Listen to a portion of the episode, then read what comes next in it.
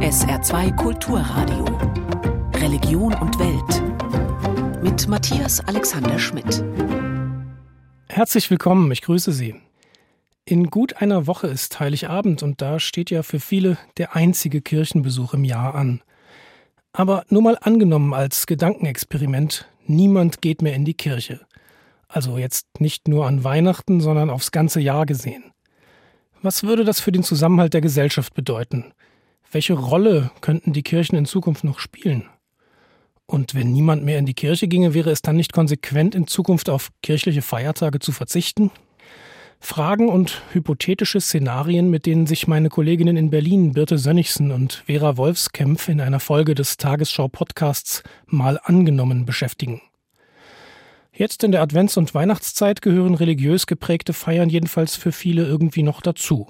Der Nikolaus, das Krippenspiel, die Weihnachtslieder, das ist ja alles christliche Tradition. Eine Tradition, die unser Land seit Jahrhunderten prägt. Aber abgesehen von Weihnachten bleiben die Kirchen in Deutschland inzwischen ziemlich oft leer. Und wenn das so weitergeht, könnte sich die Tagesschau in der Zukunft vielleicht mal so anhören. Die kommenden Weihnachtstage werden zum letzten Mal gesetzliche Feiertage sein. Nachdem die beiden christlichen Kirchen kaum mehr Mitglieder haben, hat die Bundesregierung beschlossen, alle religiösen Feiertage abzuschaffen. Als Ersatz gibt es sieben extra Urlaubstage im Jahr. Die können alle frei einsetzen, ob zu Chanukka oder Weihnachten, zum Zuckerfest oder als Sommerpause. Puh, das ist natürlich ein ziemlich krasses Szenario, mhm. die Feiertage abschaffen. Andererseits, wer kann denn jetzt aus dem Stand sagen, was wir an, sagen wir mal, Allerheiligen, an Pfingsten oder Karfreitag ganz genau feiern? Ja, also bei Karfreitag kriege ich es vielleicht noch hin, aber dann hört es auch auf. Aber Weihnachten, das feiern eben doch noch viele, egal ob sie christlich sind oder nicht. Wie Ostern, dann eben eher als großes Familienfest. Solche Feste verbinden ja auch ein Stück weit die Gesellschaft. Aber was ist zum Beispiel mit Allerheiligen oder dem Reformationstag? Wenn kaum noch Menschen in einer der beiden Kirchen sind, muss das mit den christlichen Feiertagen noch so sein? Eigentlich nicht, findet Thomas Schüller, Professor für Kirchenrecht an der Uni Münster. Ich glaube einfach, dass es ein Gebot der religiösen Fairness ist, dass wir vielleicht auf Zukunft äh, ein paar christliche Feiertage von beiden Kirchen abgeben und dafür vielleicht auch ein bedeutendes jüdisches Fest feiern, auch als Zeichen der Solidarität mit den Juden in Deutschland aber vielleicht auch ein bedeutendes islamisches Fest. Die haben ja auch ihre Hochfeste. Ich weiß, dass jetzt dann wahrscheinlich wieder Rechtskatholiken und rechtsevangelische Christinnen und Christen im Dreieck ditchen, aber das wäre ein Gebot der Fairness, weil wir ja keine Staatskirche mehr haben. Wir haben eine Trennung von Staat und Religionsgemeinschaften und wir haben eine größere Pluralität. Ich finde, geschützte Tage sind wichtig, aber sie sind auf Dauer nicht nur christlich zu begründen, ja. Sagt der Münsteraner Kirchenrechtler Thomas Schüller. Auf jeden Fall haben die christlichen Kirchen in Deutschland schon heute nicht mehr das Monopol auf Religiosität in der Gesellschaft. Dass die Kirchen Mitglieder und das Vertrauen der Menschen verlieren, das ist ja keine Neuigkeit mehr. Dieser Bedeutungsverlust ist auch nicht aufzuhalten, das sagen fast alle Expertinnen. Aber wie ließe sich das ändern? Vieles wurde schon versucht. Maike Schöfer, 34 Jahre alt und Pfarrerin der evangelischen Gemeinde in Berlin-Adlershof, hat noch eine Idee. Ich meine, dass ähm, es wichtig ist für Kirchen, ein Ort zu werden, an dem vor allem Minderheiten und marginalisierte Gruppen und Menschen ihr Zuhause und ihren Platz finden können. Und ich habe das Gefühl, dass sich Kirche davon entfernt hat. Also sie spricht weiterhin darüber, wir sprechen ähm, für Unterdrückte, wir setzen uns für marginalisierte Menschen ein, aber dass das nicht in allen Teilen des kirchlichen Lebens ja, übersetzt worden ist oder wirklich gelebt worden ist. Also ich denke zum Beispiel an queere Menschen, ich denke an Frauen, ich denke an arme Menschen, ich denke an Menschen mit Behinderungen, ich denke an schwarze Menschen. Unsere Kirche, die evangelische Kirche, ist eine akademisierte Kirche, würde ich sagen. Ist eine weiße Kirche und das ist längst nicht die Realität, die in Berlin oder in unserer Gesellschaft in Deutschland heute vorherrscht. Sagt die Berliner Pfarrerin Maike Schöfer. Und in der aktuellen Folge des Tagesschau-Podcasts Mal angenommen sprechen Birte Sönnigsen und Vera Wolfskämpf ausführlicher über den Bedeutungsverlust der Kirchen in Deutschland und welche Auswirkungen der in Zukunft vielleicht haben könnte. Mal angenommen, niemand geht mehr in die Kirche. Diese neue Podcast-Folge finden Sie in der ARD Audiothek und überall, wo es Podcasts gibt. Von der hypothetischen Zukunft der christlichen Kirchen kommen wir zu unserem nächsten Thema. Der letzte Woche vereinbarten Zukunft türkischer Imame in Deutschland. Deren Entsendung aus der Türkei nach Deutschland soll schrittweise beendet werden. Das Verfahren ist schon lange umstritten, weil die Imame als türkische Staatsbeamte Weisungen aus Ankara folgen und oft wenig über Deutschland wissen. Stattdessen sollen die Prediger für deutsche Moscheegemeinden künftig verstärkt in Deutschland ausgebildet werden. Das Bundesinnenministerium hat nun mit den türkischen Verantwortlichen eine entsprechende Vereinbarung geschlossen. Aus Berlin berichtet Bianca Schwarz. Der letzte Eklat um den Islamverband DITIB ist gerade erst vier Wochen her. Da hielt ein hochrangiger Taliban-Funktionär in einer Kölner Moschee eine Rede. Bundesinnenministerin Nancy Faeser reagierte deutlich. Sie habe die Distanzierung der Kölner DITIB-Gemeinde zur Kenntnis genommen. Dennoch frage ich sehr klar und erwarte darauf auch bald eine sehr klare Antwort. Wie garantieren Sie uns allen, dass so etwas nicht mehr vorkommt?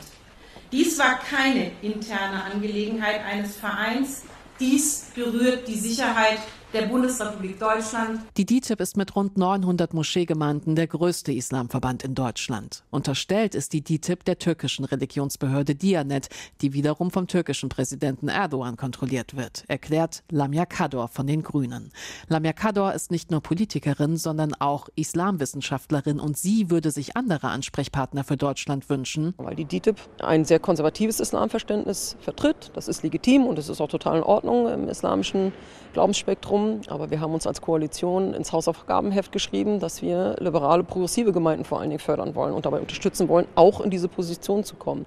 Und davon sind wir ehrlich gesagt noch ein wenig entfernt. In Zukunft sollen pro Jahr 100 Imame in Deutschland ausgebildet werden und dann die aus der Türkei entsandten nach und nach ersetzen.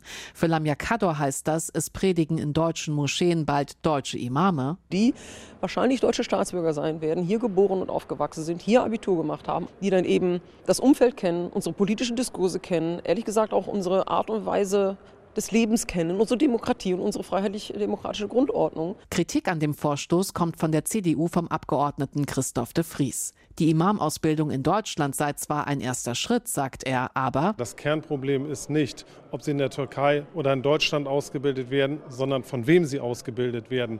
Und DITIB ist ein hochproblematischer Partner. Denn die Imamausbildung in Deutschland wird trotzdem in Zusammenarbeit mit DITIB stattfinden. Und deswegen muss unser Ziel sein, dass es eine unabhängige Ausbildung gibt in Deutschland. Es gibt einen ersten, ein erstes Projekt, das ist das Deutsche Islamkolleg in Osnabrück. Das würden wir uns viel mehr wünschen. Dass die DITIB überhaupt ein guter Partner sein kann, muss der Islamverband erstmal beweisen, meint Lamia Kador und formuliert klare Bedingungen. Und beispielsweise auch dafür zu sorgen, dass in ihrem Vorstand kein Beamter der Dianet mehr drin sitzt, beispielsweise. Oder dass die Predigten in deutscher Sprache hier geschrieben werden für alle hiesigen Moscheen und nicht aus Ankara zum Teil kommen. Dennoch freut sich Lamia Kador, denn sie ist nicht nur Politikerin und Islamwissenschaftlerin, sondern auch selbst Muslimin. Naja, für die Integration des Islams als äh, Religion in Deutschland und ein Stück weit auch als deutsche Religion in einem Einwanderungsland ist das natürlich schon ein Meilenstein. Damit die Frage, ob der Islam zu Deutschland gehört oder nicht, bald einfach nicht mehr gestellt werden muss. Bianca Schwarz berichtete. Und wir bleiben zum Schluss der Sendung thematisch beim türkischen Islam. Tausend Jahre lang war sie Kirche, 500 Jahre lang Moschee und fast 100 Jahre lang Museum. Die Hagia Sophia in Istanbul. Drei Jahre war sie auf Geheiß des türkischen Präsidenten Erdogan nun wieder Moschee, doch im neuen Jahr soll sich ihr Status schon wieder ändern, allerdings nur für ausländische Besucher. Susanne Güsten mit der ganzen Geschichte.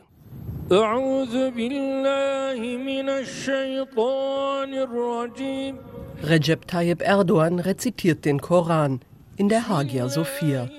Vor dreieinhalb Jahren war das, am 24. Juli 2020, an dem die Hagia Sophia mit einem Massengebet vom Museum zur Moschee umgewidmet wurde.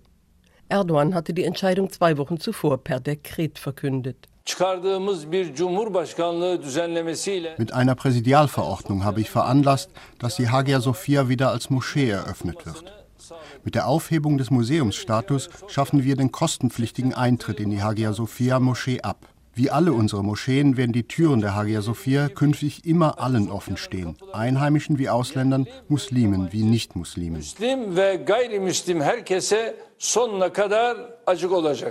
Immer währte nicht sehr lange. Zu Jahresbeginn 2024 will die türkische Regierung die Besuchsregeln für die Hagia Sophia wieder ändern. Das verkündete Kulturminister Mehmet Nuri Ersoy kürzlich vor der Presse. Ab dem 15. Januar werden die Besuche ausländischer Bürger zu touristischen Zwecken gebührenpflichtig sein. Besuche türkischer Staatsbürger zu gottesdienstlichen Zwecken bleiben gebührenfrei. Damit komme die türkische Regierung dem Wunsch der UN-Kulturschutzbehörde UNESCO nach, sagte Ersoy in einem Interview mit dem türkischen Journalisten Cüneyt Özdemir. Die UNESCO hatte sich mehrfach besorgt über Schutz und Erhalt der Hagia Sophia geäußert, seit sie zur Moschee umgewidmet wurde. Denn da wurden etwa Träger an ihren historischen Mauern befestigt, um die byzantinischen Mosaike zu verschleiern. Einen Skandal gab es im vergangenen Jahr, als Unbekannte mit scharfem Werkzeug Holzstücke aus dem historischen Kaisertor der Kirche herausbrachen, möglicherweise um die Splitter zu verkaufen. Die Besucherströme müssten besser kontrolliert werden, räumte Ersoy nun ein. Die UNESCO ist an uns herangetreten mit der Bitte um einen Plan für das Besuchermanagement. Die Hagia Sophia steht mit dem gesamten Ensemble der Istanbuler Altstadt auf der Liste des UNESCO-Weltkulturerbes. Um das neue Besuchermanagement hat uns die UNESCO gebeten, weil die Besucherzahlen so hoch sind. Der neue Besucherplan für die Hagia Sophia unterscheidet zwischen türkischen Muslimen und allen anderen Besuchern. Während gläubige Türken das Gotteshaus weiterhin durch den Haupteingang betreten und dem Kirchenschiff unter der Kuppel beten dürfen, sollen Touristen künftig durch einen Hintereingang auf die Galerie geführt werden – wo die byzantinischen Mosaiken zu besichtigen sind und von wo aus sie ins Kirchenschiff hinunterblicken können. Danach werden sie zum Ausgang hinuntergeführt und vorne ebenerdig aus dem Gelände entlassen.